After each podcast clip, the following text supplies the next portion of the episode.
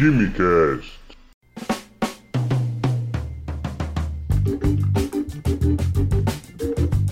Alô, gênios, apreciadores de Química e Ciências do meu Brasil, senhoras e senhores, bem-vindos a mais um Quimicast. Eu sou Vinícius, químico e pesquisador, e o que nós sabemos sobre combustíveis sintéticos? Essa é uma linha nova de trabalho ou já é antiga? É uma via viável você utilizar combustível sintético frente a extrair petróleo? Essa fonte de combustível, ela polui menos? É, você vai ter uma competição com os carros elétricos agora, com os motores a combustão, utilizando combustíveis sintéticos e os motores elétricos. Enfim, isso tudo daqui a pouco, mas antes eu tenho dois recados.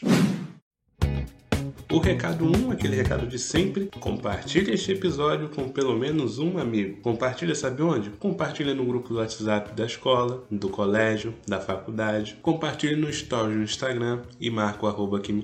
Enfim, há meios diversos para vocês fazerem isso. Então, vamos construir esta difusão de química e também assim aumentamos a nossa podosfera. Já tem surtido um grande efeito, o número de ouvintes cresce a cada dia. Eu tenho me, eu tenho me surpreendido muito com a repercussão que o Gamecast tem tomado e eu fico muito feliz e motivado a produzir mais conteúdos desse tipo, tá bom? Mas sempre vou contar com a ajuda de vocês. O recado 2, você já acessou o blog Ei Química? Lá nesse blog nós fazemos algumas postagens sobre divulgação científica, química no cotidiano e tudo. Isso para quê? Para tentar aproximar um pouco do que é desenvolvido em laboratório, nas instituições, trazer isso um pouco para a realidade, para a sociedade, para a gente tentar promover um pouco dessa aproximação entre academia e sociedade. Porque esse tempo todo em que as pessoas ficaram focadas em desenvolver projetos, postar artigos, e se centralizando muito na faculdade, na universidade, na academia, a sociedade teve uma lacuna ocupada por pessoas mal intencionadas e com isso você tem uma grande difusão de uma corrente negacionista que nega tudo do que a ciência prega. Já não era muito fácil e agora está mais difícil ainda você convencer com argumentos científicos certas coisas. Então, é uma tentativa mesmo de popularizar mais a química, de mostrar mais como é que as coisas funcionam. Então é muito importante não só você acessar essas matérias, mas também passar para parentes, passar para amigos que uh, são leigos em química, trabalham em outra área e tudo. Isso é só uma vírgulazinha, uma gotinha no oceano, mas eu acho que já é um papel bastante bacana que, com os meios que eu tenho, eu possa fazer. E se você tem alguma sugestão do que a gente pode fazer para melhorar é, sobre divulgação científica, explicando da química do cotidiano, sugestão de tema para a gente abordar, os nossos canais nas redes sociais estão sempre abertos para isso tão abertos que temos uma coluna nova, uma coluna até descontraída, a coluna Cervejou, onde nós falamos da química da cerveja. A gente já teve um post falando sobre é, primórdios da história, um pouco da produção da cerveja. E essa semana nós temos um post sobre água na cervejaria. Qual a importância da qualidade da água e se a, a água ela influencia na qualidade da cerveja. Então vai ser muito bacana. O link vai estar aqui no post para você ir lá. E ei, Química, cotidiano cotidiano e divulgação científica na palma da sua mão. Pouco mais de dois anos, mais ou menos por essas épocas, no final de maio de 2018, a gente estava enfrentando uma crise de combustíveis bastante crítica que paralisou o país por algum tempo. Os caminhoneiros questionavam os elevados preços do diesel e a consequência disso foi uma paralisação severa da classe e isso afetou muito a distribuição dos alimentos, dos produtos, dos fretes e também a distribuição do próprio combustível como a gasolina. Isso causou um isolamento social mais efetivo que o Brasil tenta implementar hoje hoje com a Covid. Mas isso é outro assunto. Também em maio, mais de 2015, a Audi, que é uma empresa automobilística alemã, estava lançando o primeiro lote de gasolina sintética que não tinha nenhuma gota de petróleo em sua composição. Era chamado de e-benzine ou e-benzina, que apesar do nome, ele não leva benzeno na sua composição e nem enxofre, o que torna a queima dele bem mais limpa. O produto foi desenvolvido em parceria com o Departamento Global de Energia. Esses dois eventos podem parecer isolados e tal, mas a partir deles nós podemos perceber duas coisas. Primeiro, o quanto que o petróleo influencia nas nossas vidas de maneira direta e indireta, e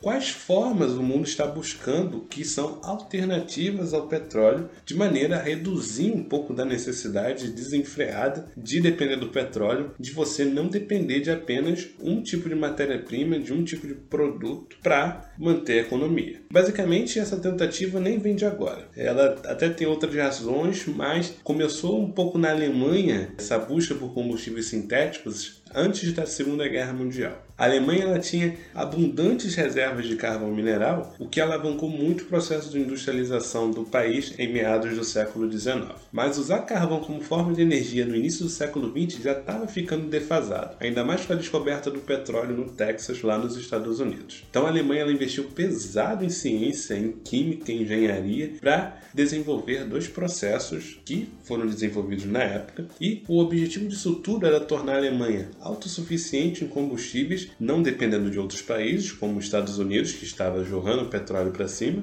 e também para se tornar a líder industrial em síntese de combustíveis. Com isso, o primeiro processo foi chamado processo Bergius, feito pelo cientista de mesmo nome, que partia do carvão, que era hidrogenado a uma elevada pressão, ou então liquefeito, também elevada pressão, para obter os hidrocarbonetos, que são cadeias de carbono contendo, além de carbono, também hidrogênio. Esse trabalho de Bergius com química de alta pressão, inclusive, rendeu ao cientista um prêmio Nobel em 1931. Por volta da década de 1930 também começaram a desenvolver um segundo processo, que nós conhecemos, pessoas que são mais ligadas em química orgânica, processos industriais e tudo, é o processo Fischer-Tropsch, onde o monóxido de carbono e o hidrogênio obtidos do metano, eles são convertidos em alcanos e em olefinas. Esse processo de conversão ele usa catalisadores como ferro, cobalto e rutênio. Ponto interessante é que esses processos ele ainda tem uma certa dependência do petróleo, já que o gás natural ele é um componente do qual se extrai o metano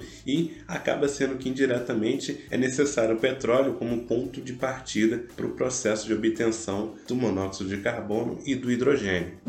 A versão atual, a versão século 21, ela não utiliza petróleo e tem também um ponto positivo. Eles passaram a utilizar o dióxido de carbono da atmosfera. Então nisso nós temos a conversão de um gás poluente em um produto de utilidade e valor agregado. E nesse jogo de emissões fica quase um 0 a 0, para não fixar aqui que na verdade é um 0 a 0. Podem ter outros poréns aí no meio. Mas basicamente o CO2 que é liberado da queima do combustível sintético, ele vai ser captado e utilizado para produzir mais combustível. Então nisso você tem um fechamento do ciclo. E sim, apesar de você ter um combustível sintético, isso não isenta ele de liberar gases. Lembrando que ele ser sintético muda apenas a origem da qual o combustível veio, que foi através de uma síntese e não através de uma extração, como é o caso do petróleo. Uma coisa interessante também, como eu citei que ele costuma ser um pouco menos poluente durante a queima, isso se deve ao fato de que a gasolina obtida do petróleo, ela muitas das vezes ela tem componentes que vieram junto com o petróleo e que não foram totalmente removidos durante uma série de processos. E com isso, a gasolina quando ela é queimada, ela libera componentes que, resultado da queima não só da gasolina, como de componentes podemos chamar de impurezas, essas impurezas também são queimadas e liberam outros componentes, materiais particulares na atmosfera que também prejudicam a qualidade do ar. Mas assim como no outro processo, você também precisa de gás de hidrogênio. O problema aqui é que você tem hidrogênio obtido através da eletrólise da água e isso aumenta muito o processo devido ao consumo de energia elétrica. Então você tem a conta certinha: carbono vindo do dióxido de carbono e hidrogênio vindo do gás de hidrogênio para formar os hidrocarbonetos, que são compostos de carbono e hidrogênio. Essa questão do hidrogênio vir de eletrólise da água, ele tem sido bastante vanguarda de países da Europa que têm uma grande e bem desenvolvida e estruturada tecnologia de energia limpa, eólica, enfim. A partir disso, eles têm uma condição, uma predisposição de trabalhar com processos de eletrólise da água. Bom, já que a gente está falando de eletricidade, por que não falar dos carros elétricos? né? Nesse meio tudo, como é que eles ficam, né? Eles sempre tiveram uma grande dificuldade em emplacar e parece que os combustíveis sintéticos, é o que parece, eles vão ter uma concorrência maior. Os carros elétricos, acredite ou não, eles apareceram antes antes dos carros a combustão, porque você teve o desenvolvimento das baterias, depois o desenvolvimento de uma máquina elétrica, depois o desenvolvimento de um motor elétrico, depois o desenvolvimento da bateria de chumbo e todo esse processo ele antecedeu alguns anos do desenvolvimento do motor a combustão, mas o motor a vapor,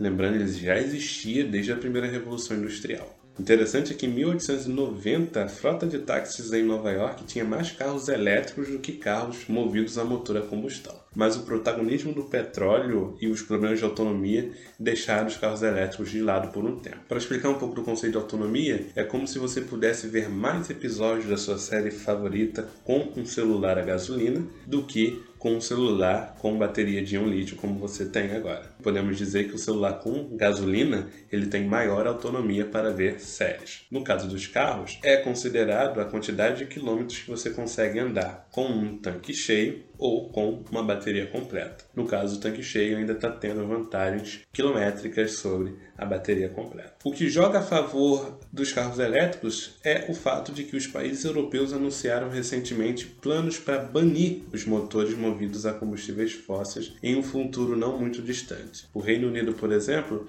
quer acabar com os motores até 2035. Nesse cenário, a briga que era entre combustíveis fósseis e combustíveis mais limpos, os biocombustíveis, agora se torna a briga entre os motores a combustão e os motores elétricos. Quando a gente costuma falar de motor a combustão, a gente realmente provavelmente consegue associar só a combustíveis fósseis, mas não necessariamente. O bioetanol, que é uma prova nacional e até antiga de um biocombustível, ele pode ser usado no motor a combustão sem usar combustível fóssil. Aqui nós temos alguns outros problemas com engenharia, quanto ao desempenho, a conversão da biomassa, vida útil do motor e outros pormenores que são problemas da engenharia. Mas basicamente você tem essa vantagem. Uma vantagem dos combustíveis sintéticos é de poluir menos, e esta eu já citei anteriormente. Mas uma grande vantagem que pode manter os motores a combustão no mercado por mais tempo é o uso do combustível sintético diretamente nesses motores. Não tem uma necessidade de investir uma nova tecnologia de motores, já que esse combustível sintético ele funciona muito bem com os motores já existentes. Como eu disse, a química ela se mantém, as estruturas químicas da gasolina, do diesel ela se mantém, logo você pode sim utilizar o mesmo tipo de motor sem precisar modificar a tecnologia. Agora, não só a Audi, como a Bosch e a McLaren têm investido na tecnologia da gasolina sintética. A pergunta que fica é se isso vai aumentar a validade, o prazo de validade dos motores a combustível no planeta. Os carros elétricos eles vão continuar em segundo plano, tentando resolver seus problemas de autonomia. Que outras maneiras podemos reduzir essa dependência do petróleo de maneira a ter uma economia não centrada em só uma fonte, mas sim em outras fontes? Enfim, o futuro dirá. Para mais episódios do KimiCast é só acompanhar as redes sociais aqui no post, onde eu anuncio sempre quando sai um episódio novo. Dúvidas, sugestões de temas ou algo a acrescentar sobre esse episódio é só mandar mensagem nessas redes. Um grande abraço a todos e até a próxima.